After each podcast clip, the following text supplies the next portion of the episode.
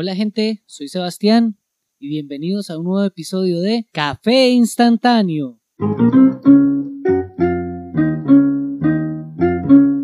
Hoy les vengo a hablar un poco sobre la perspectiva.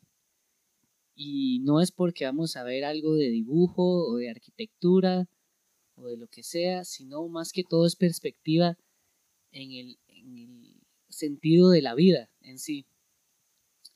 Ok, para no ponernos muy técnicos, no voy a decir la definición del diccionario de perspectiva como hacen en todos los podcasts.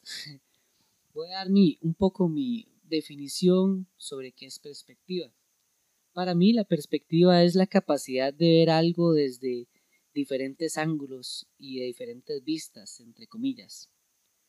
Y así poder eh, percibir algo de, una manera diferente, o apreciarlo más bien.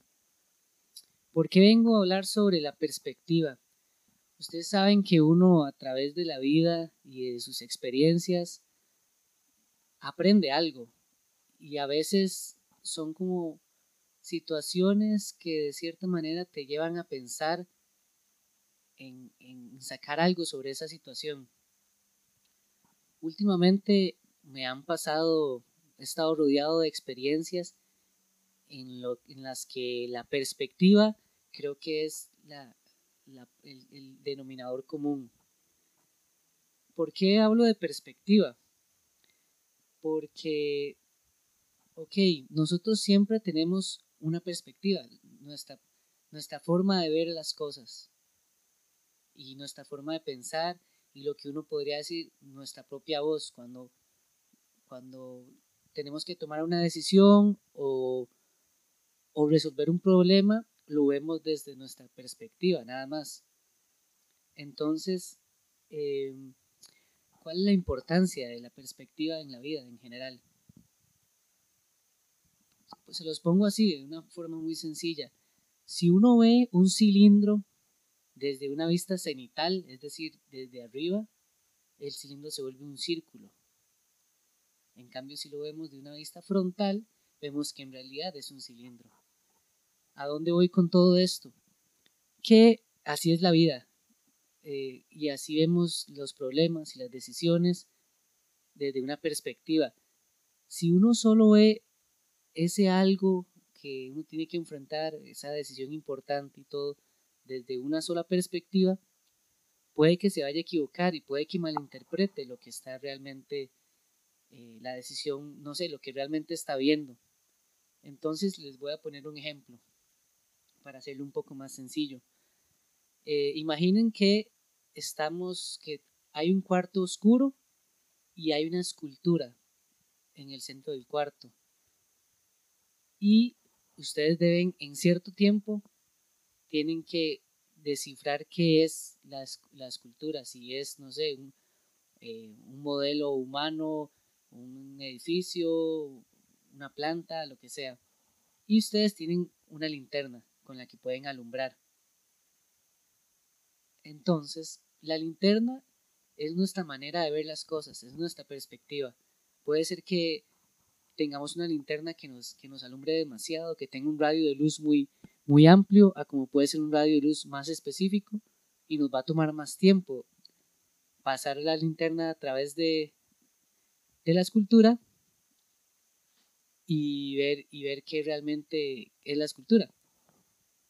Entonces, si tenemos solo una linterna, el proceso puede durar mucho más tiempo, porque tenemos que ir por toda la escultura con nuestra linterna para descifrar qué es, e incluso nos podríamos equivocar. Es decir, ¿qué pasa si yo con mi linterna tengo cierto tiempo, necesito ver qué es la escultura y veo una parte con mi linterna y digo, ah, ok, esta escultura es un cuerpo humano. Pero resulta que era otra cosa. Y me equivoqué porque solo lo vi con mi linterna. Ahí es donde entran las demás linternas. ¿Qué tal si le pedimos a alguien más que nos ayude a ver eso que está en la oscuridad y, y descifrarlo? Sería más fácil, ¿no? Si yo tengo dos linternas, podemos examinar mejor la escultura y así saber qué realmente es.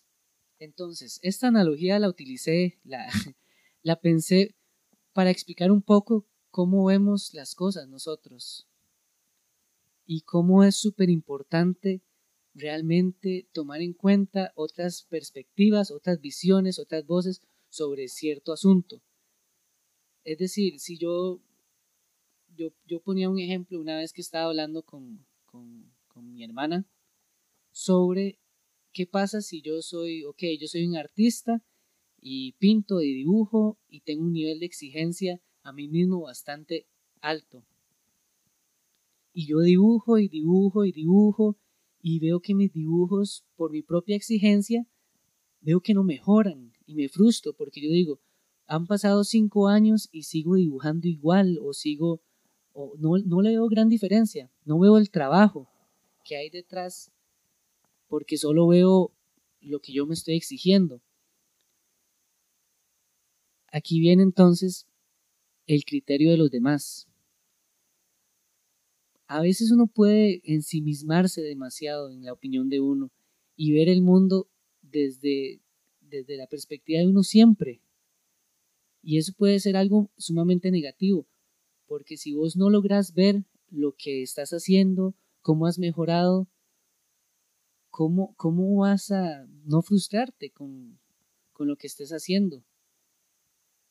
Por eso necesitamos meter gente en nuestra vida, ya sean amigos, familiares, que nos hagan ver desde su perspectiva qué es lo que ven, qué ven en ese cuarto oscuro, si ven una escultura humana o si ven un edificio, o que tal vez le digan a uno, en el ejemplo del, del artista y el pintor, que le digan, es increíble lo que usted ha mejorado, o me encanta su trabajo, o, o palabras de aliento que lo ayuden a uno como a darse cuenta que uno realmente está exigiéndose demasiado y simplemente no logra ver las cosas de otra manera. Entonces, cuando tomamos una decisión, por ejemplo, tenemos dos opciones y yo soy del criterio de que la gente, la mayoría de la gente, es muy terca. Creen simplemente en su, en su visión, en cómo ven las cosas a través de su experiencia y tomar una decisión porque así lo quise, podemos hacer eso. Y generalmente yo creo que hacemos eso, pensando en nuestro, porque es una decisión que nos va a afectar solo a nosotros, o, así lo vemos. O podemos pedir otra ayuda, pedir a alguien más y mostrarle las cosas como son y que nos dé su criterio. Ya con su criterio tenemos el criterio de ellos, que es diferente al de nosotros, probablemente porque tiene una perspectiva diferente, y tenemos el nuestro y a partir de eso se puede tomar una, una mejor decisión o resolver mejor un problema. El punto es que a veces por cabezones vemos las cosas solo de nuestra manera y, y nos ensimismamos en, en, en nuestra perspectiva y de ahí nos salimos. ¿Cómo vamos a tratar de resolver algo, un problema, si no pedimos que nadie más lo vea? si uno tiene diferentes perspectivas, si tiene diferentes linternas, todo se hace más sencillo. Al punto de que, ¿qué pasa si tengo cinco linternas en lugar de solo una? ¿Qué tan rápido puedo resolver algo? Ahí es donde pensamos, es necesario pedir ayuda a veces. Es necesario mostrar algo que no, que no queremos mostrar, ya sea por vergüenza, o, porque sentimos que es muy tonto para preguntarle a alguien. Y, y el punto es ese, nunca hay que prescindir de la gente, de los amigos, de la familia, porque a veces esa simple, esa simple vista desde otro lado nos puede ayudar a ver todo de una forma diferente. No sé si han escuchado que no es que, que uno ve las cosas a través de su propia ventana esta frase que dice que todo depende del cristal con el que uno mira. Entonces el día, el día puede estar soleado o puede estar nuboso o puede estar oscuro, pero dependiendo del cristal que, con el que lo veamos, podemos verlo feo, triste o, o un día muy bonito o feliz. Entonces, ¿qué pasa si nos quedamos viendo solo con nuestro cristal? Podemos hacerlo, pero no necesariamente así es como siempre se va a ver. Hay gente que lo ve diferente. Y, poner otros cristales nos ayuda a ver las cosas como un general, como un plano general de todo. Y no solo algo en específico, que es donde nosotros enfocamos la linterna.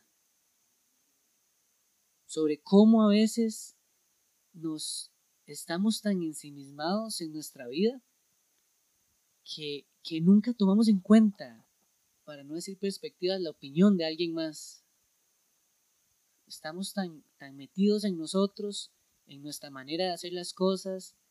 Eh, por ejemplo, también cuando tenemos una relación y, esa relación es lo único que vemos, a veces es bueno tratar de salirse del plano y ver, ver las cosas desde la perspectiva de alguien más.